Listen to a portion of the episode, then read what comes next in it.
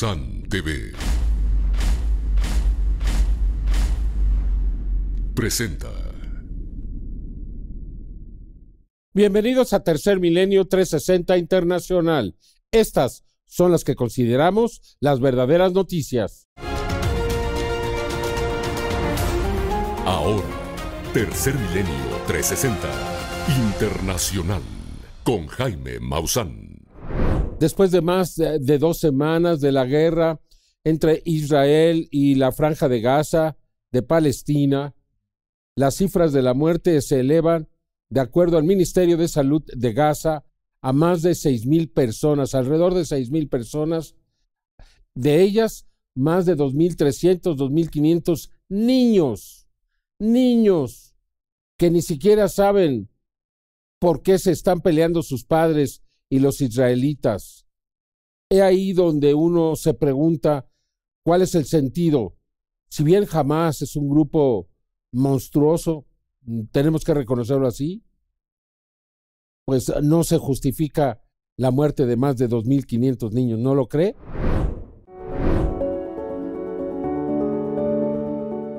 De acuerdo al Ministerio de Sanidad de Palestina, el número de víctimas mortales en la franja de Gaza derivado de los ataques indiscriminados de Israel se eleva a más de 6.000, entre los cuales lamentablemente se contabilizan más de 2.500 niños. Además señalaron que más de 1.500 víctimas eran mujeres y más de 300 personas muertas eran de la tercera edad. Ante las cifras cada vez más crecientes de decesos de civiles palestinos, el secretario general de la ONU, Antonio Guterres, visiblemente consternado, declaró estar muy preocupado por la violación de derechos humanos en Gaza por parte de Israel. Esta fue su declaración.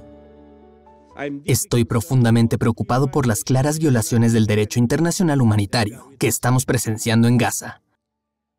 Déjame ser claro, ninguna parte en un conflicto armado está por encima del derecho internacional humanitario.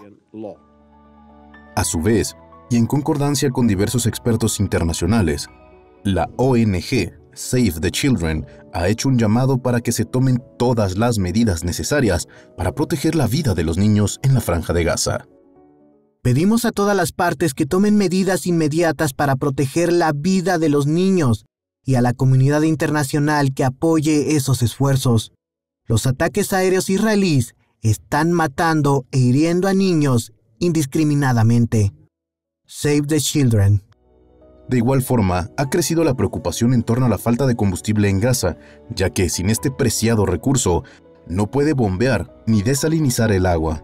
Los hospitales perderán toda la fuente de poder para mantener en funcionamiento incubadoras, ventiladores, máquinas de diálisis, entre otros equipos vitales, lo que significará, de acuerdo a expertos, que miles, si no es que millones más de palestinos inocentes podrían morir de hambre, sed o enfermedades. Información para Tercer Milenio 360 Internacional. Es difícil realmente poder sentir lo que sienten las personas que están atrapadas en la franja de Gaza, que no tienen a un lugar donde poder huir, que no tienen comida, que no tienen agua. Aquí le presento estos testimonios que nos sensibilizan ante el dolor humano.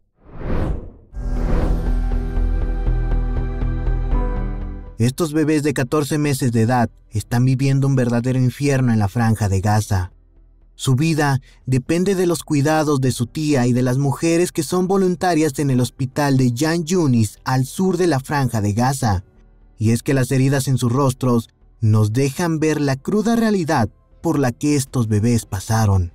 Pues increíblemente, apenas en sus primeros meses de vida, estos niños ya están inmersos en tanta violencia, y muchos los llaman los hijos de la guerra.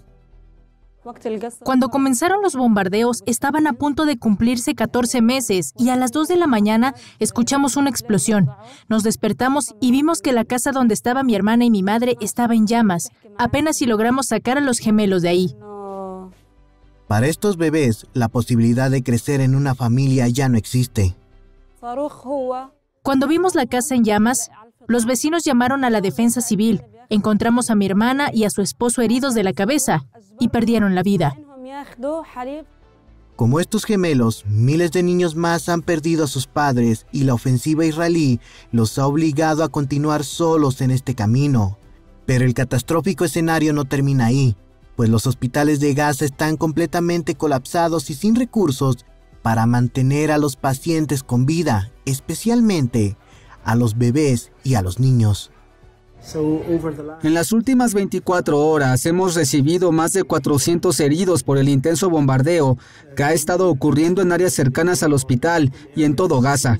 Estos 400 heridos han abrumado por completo a un sistema de salud que ya está colapsado. Las ambulancias trasladan a los palestinos heridos de gravedad, personas con hemorragias que deben ser tratadas con urgencia por los médicos, y del mismo modo, lamentablemente los autos particulares llegan con cuerpos envueltos en sábanas. Y ello parece no importarle a Israel, pues los bombardeos a las estructuras civiles continúan dejando un páramo de escombros y cuerpos sin vida. Y lamentablemente la muerte se extiende rápidamente por todo Gaza, y así lo advierten los médicos. Como todo el mundo sabe, los departamentos de cuidados intensivos y operaciones operan todos sus equipos con electricidad y si se agota el combustible, condenamos a los pacientes de cuidados intensivos a una muerte inevitable. Y ante este escenario de encontrar la muerte, incluso sin buscarla, muchos palestinos se han negado a abandonar sus hogares al norte de la franja de Gaza, aceptando el trágico desenlace que les espera. Esta es nuestra tierra y la tierra de nuestros bisabuelos. No nos daremos por vencidos en ella, incluso si nuestra sangre se seca, no nos iremos. Información para Tercer Milenio 360 Internacional. El gobierno de Israel presentó siete videos testimoniales de soldados de Hamas donde ellos aseguran que su organización, jamás, les prometió un departamento y 10 mil dólares por cada rehén que fuera capturado en Israel. Además de que deberían de matar a todos los hombres jóvenes que encontraran, capturar a mujeres, ancianos y niños pequeños para llevarlos como rehenes. Si esto es cierto, entonces se revela que jamás es ya una organización poderosa económicamente hablando y que hay grandes intereses detrás de ella, para que esta guerra continúe y se haga cada vez más profunda. Aquí toda la información. Las fuerzas de seguridad de Israel han liberado fragmentos de los interrogatorios que realizaron a siete integrantes del grupo terrorista Hamas que capturaron durante el ataque del 7 de octubre. Durante los interrogatorios, los cautivos narraron las órdenes que recibieron de los altos mandos de Hamas, los pagos por llevar rehenes y las órdenes de ejecución. Las instrucciones relativas a los civiles eran matar hombres y mantener como rehenes a mujeres, ancianos y niños. Limpia la casa y trata de conseguir tantos cautivos como puedas, porque en Gaza, quien trae cautivos a Gaza recibe un premio. El premio sería un departamento y 10 mil dólares estadounidenses. Asimismo, los terroristas capturados mencionaron que dentro de sus órdenes también estaba conquistar las comunidades agrícolas israelitas llamadas kibbutz, para establecerse. De acuerdo a expertos, lo que ha llamado realmente la atención, fuera de la brutalidad de los hechos del 7 de octubre y de los incesantes bombardeos de Israel como respuesta, es la declaración de los siete prisioneros, quienes coinciden en el pago por llevar rehenes a Gaza, un departamento y 10 mil dólares, lo que significa que el grupo Hamas al menos desembolsó más de 2 millones de dólares por los más de 200 rehenes, un hecho que da a entender que Hamas dejó de ser una milicia armada y que ahora es un grupo organizado y con vastos recursos económicos. Jonathan Shanner, quien es vicepresidente senior de investigación de la Fundación para la Defensa de las Democracias, nos explica. Ahora, jamás son el medio, el sistema de entrega para la estrategia iraní de llevar la guerra a las fronteras de Israel. Uno tiene la sensación de que la organización puede estar experimentando una especie de resurgimiento. No digo que sea una operación todopoderosa, pero definitivamente han incrementado su poder considerablemente, tanto económica como militarmente. Jonathan Schanzer, vicepresidente senior de investigación de la Fundación para la Defensa de las Democracias.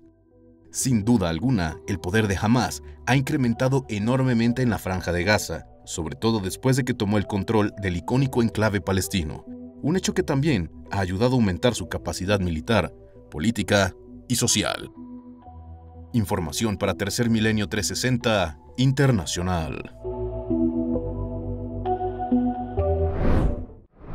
Resulta desusual y muy grave lo que está ocurriendo en el Atlántico. Como usted sabe, cuando se presenta la corriente del niño en el Pacífico, las aguas del Atlántico normalmente se enfriaban. Y este enfriamiento pues hacía que se redujera el número de huracanes. Este año no ha sido así, especialmente en octubre. Va a haber todavía más huracanes, se piensa que dos más en este mes, porque las aguas del Atlántico están muy calientes todavía lo cual indica que quizá el calentamiento ya es permanente, lo cual es una mala noticia. Aquí la información.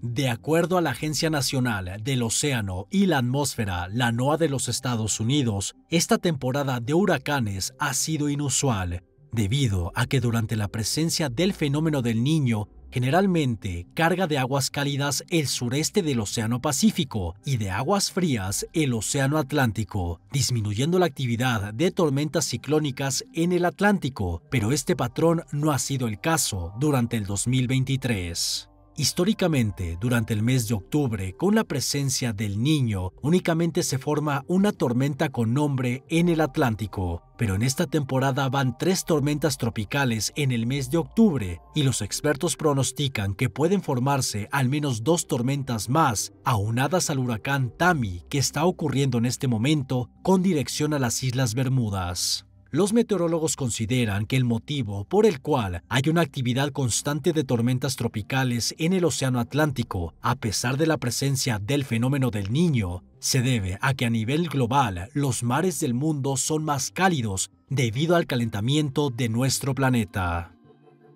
Por lo general, cuando nos acercamos a la segunda mitad de la temporada de huracanes, el niño tiende a dominar, pero nunca habíamos visto aguas tan cálidas. Esto podría dejar el Atlántico abierto a una mayor actividad tropical en general durante el resto de la temporada. Michael Fisher, científico climático de la NOAA. Según los expertos, esto dificulta la precisión de los pronósticos meteorológicos, debido a que el calentamiento global tiene los patrones climáticos fuera de control. Nosotros lo seguiremos informando en Tercer Milenio 360 Internacional. Y si las aguas del Atlántico están más calientes de lo normal, ¿por qué no está lloviendo en la Amazonia, en Bolivia, en tantos lugares donde se está viviendo una terrible sequía? Aquí le presento la información. Evidentemente, el clima está fuera de control, como lo señaló Antonio Guterres hace algunas semanas. Ya no sabemos qué esperar. La información. Rostros humanos esculpidos en piedra hace más de 2.000 años han aparecido en la orilla del río Amazonas tras el histórico descenso del nivel del agua en la peor sequía de la región en más de un siglo. El lugar se llama Ponto das Lajes, en la orilla norte del Amazonas, donde se unen los ríos Negro y Solimoes, y donde se cree que los habitantes indígenas ancestrales afilaban sus flechas y lanzas mucho antes de la llegada de los europeos. Y aquí más próximo la margen del río Cerca del río, encontramos más rocas talladas. Hay una amplia diversidad de grabados, y algunos de estos grabados tienen representaciones antropomórficas que son figuras humanas. Otros en forma rectangular y otros en forma ovalada. Y otros en formatos. Sin embargo, mientras los ríos del Amazonas se secan, dejando al descubierto antiguas obras rupestres nunca antes vistas, en Bolivia las llamas se elevan en los bosques, consumiendo cientos de hectáreas de terreno, mientras el humo que se eleva de los campos cubre las calles de las ciudades del centro del país, provocando que las autoridades decretaran alerta roja sanitaria desde principios de esta semana por la alta contaminación del aire y cancelaran las clases escolares para proteger a los más vulnerables. De hecho, esta región del centro de Bolivia se encuentra en alerta roja desde el pasado mes de agosto debido al alto riesgo de incendios forestales derivado de la grave sequía que sufre el país sudamericano como consecuencia de la crisis climática. Información para Tercer Milenio 360 Internacional. El llamado glaciar del juicio final se encuentra en la parte occidental de la Antártida Y dicen los expertos que se haga lo que se haga, se va a descongelar. Sin embargo, esto no quiere decir que debemos de bajar los brazos, ya que el 90% de la Antártida aún podría ser preservada. Entonces tenemos que hacer un esfuerzo adicional. El tiempo está pasando, pero tenemos la oportunidad de cambiar nuestro destino. De acuerdo a un estudio publicado en la revista Nature Climate Change, ciertos glaciares de la parte occidental de la Antártida están condenados a derretirse independientemente de qué hagamos los seres humanos para evitarlo, incluyendo reducir las emisiones de combustibles fósiles y así limitar el calentamiento del planeta. Y es que la actividad humana ha calentado tanto el planeta desde los tiempos de la revolución industrial que las aguas alrededor de algunos de los glaciares de la Antártida occidental se calentarán a un ritmo tres veces más rápido que en el pasado. La nueva investigación se centró en el mar de Amundsen, un área del Océano Antártico que rodea algunos de los glaciares más grandes de la Antártida, que están sostenidos por plataformas de hielo que se adelgazan y retroceden. Incluyen el glaciar Thwaites, al que los científicos han apodado el glaciar del día del juicio final, porque si se reduce lo suficiente, esencialmente comprometería al centro de la Antártida Occidental. Si bien se espera que esto provoque el aumento del nivel del mar en partes muy puntuales de diversas costas del mundo, al día de hoy, los científicos todavía no logran predecir qué tanto será el aumento ni en cuánto tiempo se hará, pero se espera que tengan datos más precisos en un futuro no muy lejano, gracias a estudios al respecto. Sin embargo, no hay que perder de vista que a pesar de que ya no podamos salvar estos glaciares, la región representa solo el 10% del hielo antártico y que por ende debemos redoblar esfuerzos para tratar de salvar la porción restante de la Antártida. Incluso si no podemos evitar el derretimiento de esta región, aún podríamos evitar el derretimiento de la Antártida Oriental, aún podríamos evitar daños a los arrecifes de coral, aún podríamos evitar las olas de calor. Caitlin Noften, autora principal del estudio y modeladora oceánica del British Antarctic Survey. Información para Tercer Milenio 360 Internacional. Alrededor del mes de febrero, marzo, abril, le presentamos una nota de un perro en Portugal que se llamaba Bobby y que había roto todos los récords de longevidad para un canino. El que había vivido más años, en 1939, llegó a vivir 29 años. Desde entonces nadie, ningún canino había superado esta edad. Y acaba de morir desafortunadamente y pues deja todo un legado, toda una historia. Esperemos que algún día se investigue más profundamente para saber por qué vivió tanto este animal. Que descanse en paz. Bobby, reconocido con el récord mundial Guinness como el perro más viejo del mundo, falleció meses después de cumplir 31 años y 65 días de edad en Portugal. Bobby era un perro de raza Rafeiro alentejano, una raza de perros comúnmente utilizada para el pastoreo, aunque Bobby solo vivía de una manera tranquila y sin preocupaciones junto a su familia. Escuchemos a Leonel Costa, dueño de Bobby, en una entrevista que brindó antes de que este canino falleciera debido a su longevidad, en donde cuenta cuál es la razón por la que él piensa que Bobby logró vivir tantos años. Puedo nombrar tres o cuatro razones, pero vivir en el campo, cerca de la naturaleza, y comer comida para humanos es lo que yo creo que explica la longevidad de Bobby. También el hecho de que nunca ha estado encadenado en su vida, ni atado o enjaulado. Bobby nunca ha estado preso y ese sentimiento de libertad ha sido un factor importante. Y por supuesto nuestro amor y cariño a lo largo de su vida. Descanse en paz, el perro más longevo del mundo hasta hoy conocido. Información para Tercer Milenio 360 Internacional.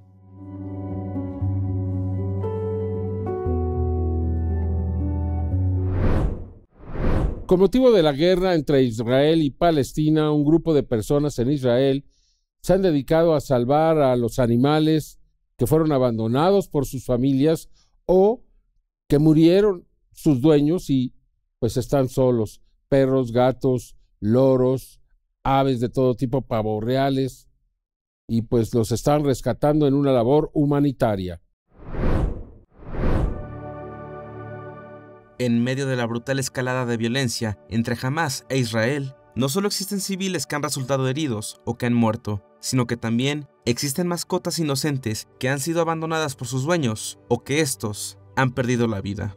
Afortunadamente, existen personas como Nora Lifshitz, una voluntaria israelí, quien se ha dedicado a rescatar varios animales, desde perros y gatos hasta pavos y loros, dentro de la zona de conflicto. En medio del caos sabes que nadie se ocupa de los animales. Nadie tendrá los animales en su mente porque hay mucho caos. Los animales están sufriendo y nadie tiene el tiempo o la capacidad de ayudarlos. Así que esta es nuestra misión. Este es nuestro lugar en el mundo, ayudar a aquellos a quienes nadie se preocupa por ellos en esta situación. Asimismo, David Martiano, quien es el encargado de un refugio de animales cerca de la Franja de Gaza, le ha abierto las puertas a todas las mascotas que han perdido su hogar dentro de la zona de conflicto. Um, no soy solamente yo, son muchas organizaciones y es un grupo grande de personas. Creo que al menos 100 animales. Creo que vamos a encontrar más. Eso espero. Tenemos una lista de perros con fotos, perros y gatos. Estamos caminando tratando de encontrar algunos de ellos escondidos debajo de los edificios y otros simplemente caminando. Así que espero que los encontremos a todos. Desafortunadamente, hoy por la mañana, encontramos un perro muerto de quien teníamos información. Las acciones de los voluntarios que rescatan animales en una zona de guerra representan la cúspide de la compasión y la humanidad en medio de la adversidad y sirven como un recordatorio de que incluso en las circunstancias más desafiantes hay quienes se niegan a ser vista gorda ante el sufrimiento de los más necesitados. El trabajo de estos voluntarios representa un testimonio sobre la creencia de que cada vida, por pequeña que sea, merece ser salvada. Información para Tercer Milenio 360 Internacional.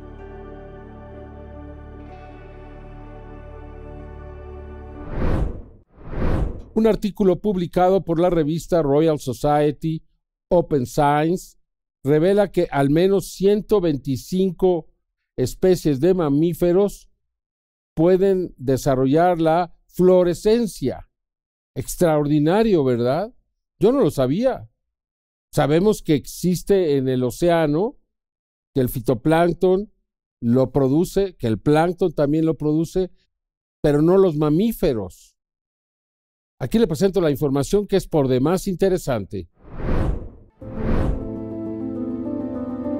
Un estudio publicado en la revista Royal Society Open Science reveló que 125 especies de mamíferos son capaces de emitir algún tipo de fluorescencia al estar expuestos a luces ultravioleta.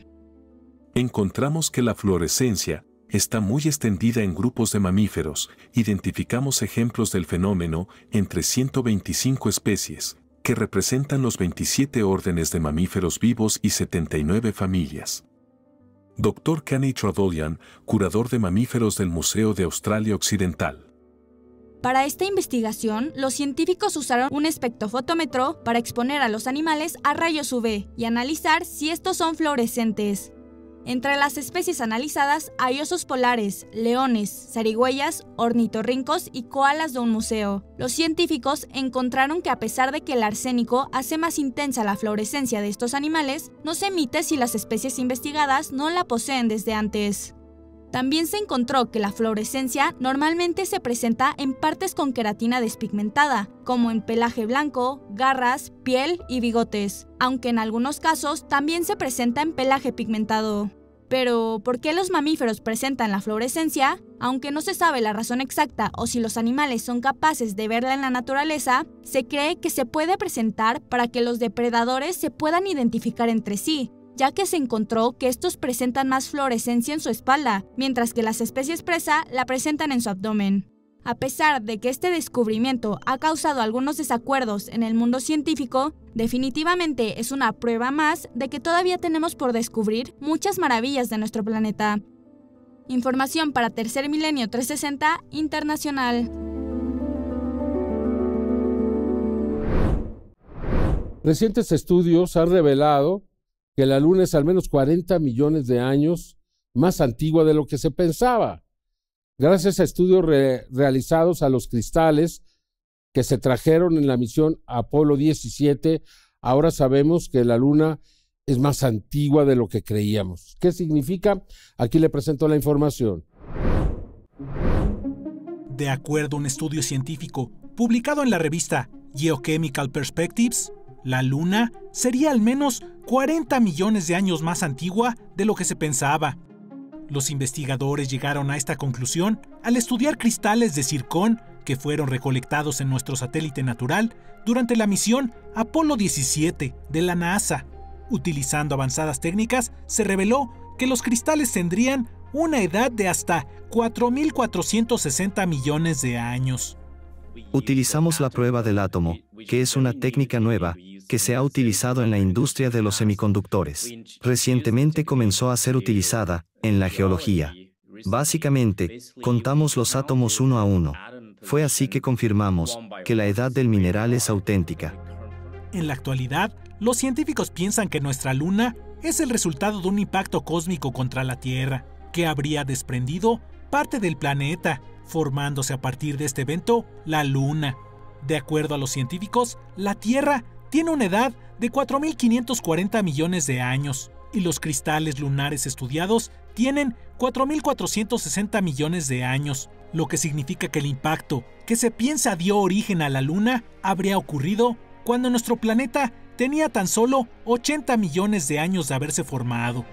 No cabe duda de que tenemos aún mucho por conocer acerca de nuestro sistema solar, y de acuerdo a las más recientes investigaciones, nuestro satélite natural, la Luna, sería al menos 40 millones de años más antigua de lo que se pensaba. Información para Tercer Milenio 360 Internacional. Una enorme luz, un gran objeto muy luminoso, fue captado en el norte de la India. Lo extraordinario, digo, además de que es muy grande este objeto, es que antes fue videograbado en la franja de Gaza y también en Brasil. Y en todos los casos parece muy similar. ¿Por qué se ha presentado en estos lugares? Aquí tiene usted todos los detalles. Otra colosal esfera luminosa fue captada la noche del pasado 20 de octubre, ahora sobre la populosa ciudad de Gurugram, al norte de la India orbe color naranja que irradiaba una gran cantidad de energía, mientras se mantuvo inmóvil por varios minutos sobre los edificios de la ciudad. Fenómeno anómalo no identificado, que no produce humo y no pierde altitud, lo que descarta la posibilidad de que se tratara de alguna clase de bengala. Numerosos objetos similares se han presentado muy recientemente en otras partes del mundo, lo que sugiere que están tratando de llamar nuestra atención como la enorme y brillante esfera, también color naranja, grabada por diferentes testigos en Maceió, Brasil, la noche del 12 de octubre. Esfera que al igual que el incidente de India, cambiaba la intensidad de su brillo, tal y como si estuviera intentando transmitir alguna clase de mensaje. Tanto por su enorme tamaño como por su comportamiento, es evidente que se trata de un auténtico ovni. Manifestaciones lumínicas idénticas a las misteriosas luces que fueron observadas durante las primeras horas del actual conflicto entre Israel y el grupo terrorista Hamas. En un primer momento, aparecieron dos de las luminosas esferas, permaneciendo en el cielo nocturno por espacio de cinco minutos. OVNIs que además parecen variar la intensidad de su brillo, casi como si estuvieran latiendo. Tras casi cinco minutos en que los misteriosos objetos se desplazaban muy lentamente, solo desaparecieron sin dejar rastro. En un segundo video, aparecen una a una otras tres brillantes esferas, igualmente color naranja, que se posicionan en una formación triangular, como es habitual en este tipo de avistamientos. Y de la misma forma que en el video anterior, las luces se desplazan muy lentamente, y después de otros 5 minutos, desaparece el primer objeto, para después desvanecerse los otros dos, al mismo tiempo. Ahora, otra enorme esfera naranja fue grabada sobre la ciudad de Gurugram, en la India, la noche del pasado 20 de octubre con información para Tercer Milenio 360 Internacional.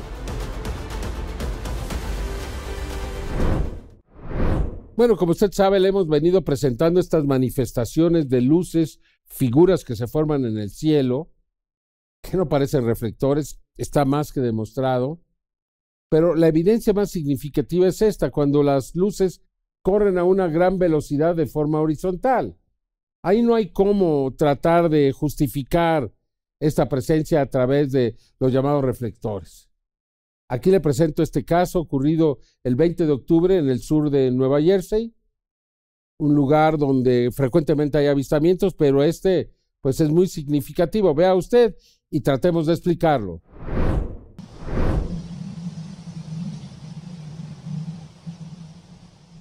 Esta impactante grabación fue registrada al sur de Nueva Jersey, en los Estados Unidos, ocurrió el 20 de octubre del 2023. Una serie de luces cruzan el firmamento por el frente de las nubes. La velocidad que presentan es impresionante y sobre todo lo que llama la atención es la gran distancia a la que se alejaban en el cielo. En el acercamiento, podemos apreciar cómo se desplazan las luces. No hay nada que las pueda proyectar desde la base de la Tierra hacia arriba. La dirección de las luces no es recta, van girando y se pierden en pocos segundos en el horizonte. Es importante mencionar que el sitio en donde se está llevando a cabo la grabación parece encontrarse fuera de la ciudad, es decir, el campo. Por lo que parece difícil pensar que se trate de los llamados seguidores de luz. Por sus características, podemos establecer que se trata de algo completamente extraño.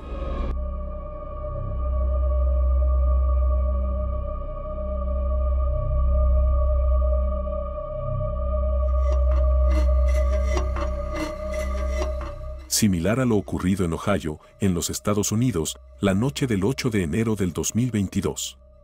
Una serie de luces cruzan el firmamento, por el frente de las nubes a una velocidad extraordinaria y se alejan a kilómetros de distancia. Al comparar las dos grabaciones, podemos establecer que se trata del mismo tipo de fenómeno en el cielo. Podemos elaborar una pregunta. ¿Se trata de una especie de señal? Si no lo es, entonces ¿quién está haciendo esto? Y lo más importante, ¿para qué? Otra evidencia importante se generó en una zona de campo, en Kansas, durante la noche del 20 de mayo del 2023. En esta ocasión, se observa como una serie de luces se alejan a una gran distancia y regresan al mismo punto. Claramente, al alejarse a una gran distancia, indica que se mueven por el frente de las nubes. Y no olvidemos lo ocurrido la noche del 14 de mayo del 2022 sobre la ciudad de Tokio en Japón, momento en el cual diversas luces cruzaron completamente la ciudad de forma horizontal, por el frente de las nubes y se alejaban a kilómetros de distancia. Se trataba de una verdadera demostración en una de las ciudades más importantes de Japón y del mundo. Se determinó que podría significar una especie de demostración. Información para Tercer Milenio 360 Internacional. El 21 de octubre un grupo de religiosos regresaba a Fortaleza en Brasil en la selva cuando observaron una luz muy intensa en las profundidades de la vegetación. Se detuvieron en su automóvil, empezaron a captar las imágenes sorprendentes. Ellos mencionan la palabra menta constantemente. ¿Qué significa el color? No sé, las características, olores, no sé. Pero eso es lo que ellos vivieron en ese lugar. La imagen es sorprendente y muy similar a una que fue captada en agosto, creo que el 9 de agosto, en Iquitos, en Perú, por una persona que tomó dos fotografías en el patio de su casa, también en la noche. Vea usted la similitud. ¿Serán estos seres que se encuentran metidos en la selva y que pues emanan una gran energía desde su interior? Vea usted las imágenes, me parece un caso extraordinario. Observe con atención el siguiente video.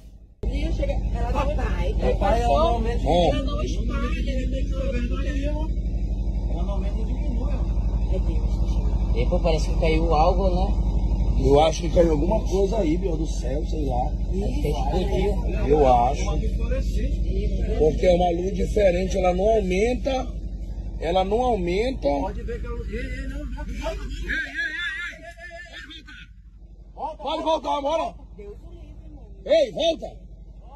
esta misteriosa grabación fue registrada la noche del sábado 21 de octubre del 2023 en una zona remota de la localidad de Fortaleza, capital del estado de Ceará, al noroeste de Brasil. De acuerdo a la información, los testigos que se encontraron con esta entidad se trata de un grupo de misioneros religiosos quienes al regresar a la ciudad en su automóvil se encontraron en medio de la selva con este ser de luz. Ante el temor que les ocasionaba esta presencia, decidieron alejarse un poco de la zona. Fue en ese momento que repentinamente la entidad desapareció. Sin embargo, al avanzar unos metros volvió a manifestarse.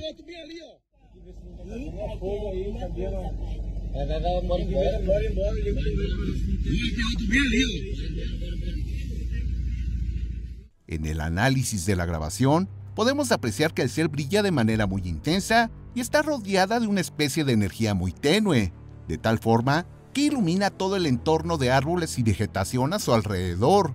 De hecho, por sus características, encontramos enorme similitud con el ser no humano que fue fotografiado la noche del 9 de agosto del 2023 por un habitante de la localidad de Iquitos en Perú. En la imagen quedó claramente registrada la forma del ser, que de igual manera al reportado en Brasil ilumina el entorno a través de la energía que emana de su cuerpo. Este presenta cabeza grande y largas extremidades.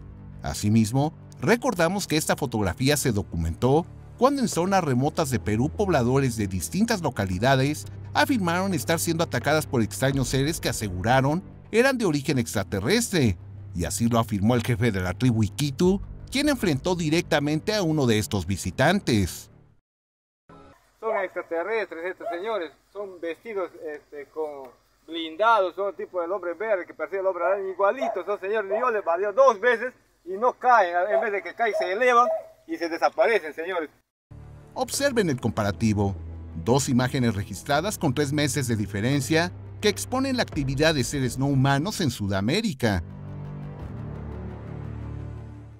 De regreso en Brasil, recordamos que incluso en el transcurso del mes de junio del 2023, en Minas Gerais, un testigo logró documentar en un área rural a otra de estas extrañas entidades no humanas que brillan de manera muy intensa, y la cual se encontraba de pie en la zona media de un pequeño cerro.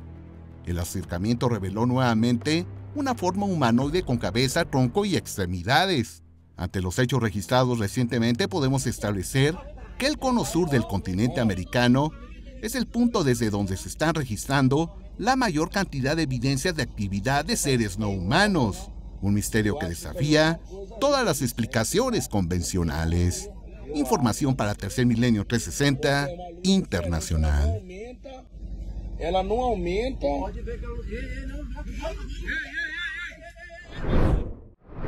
Bueno, recuerde que el 7 de noviembre se va a realizar la segunda audiencia pública en el Congreso de la República en México, donde se va a exhibir el fenómeno anómalo, el fenómeno no identificado y además muchas sorpresas, grandes sorpresas.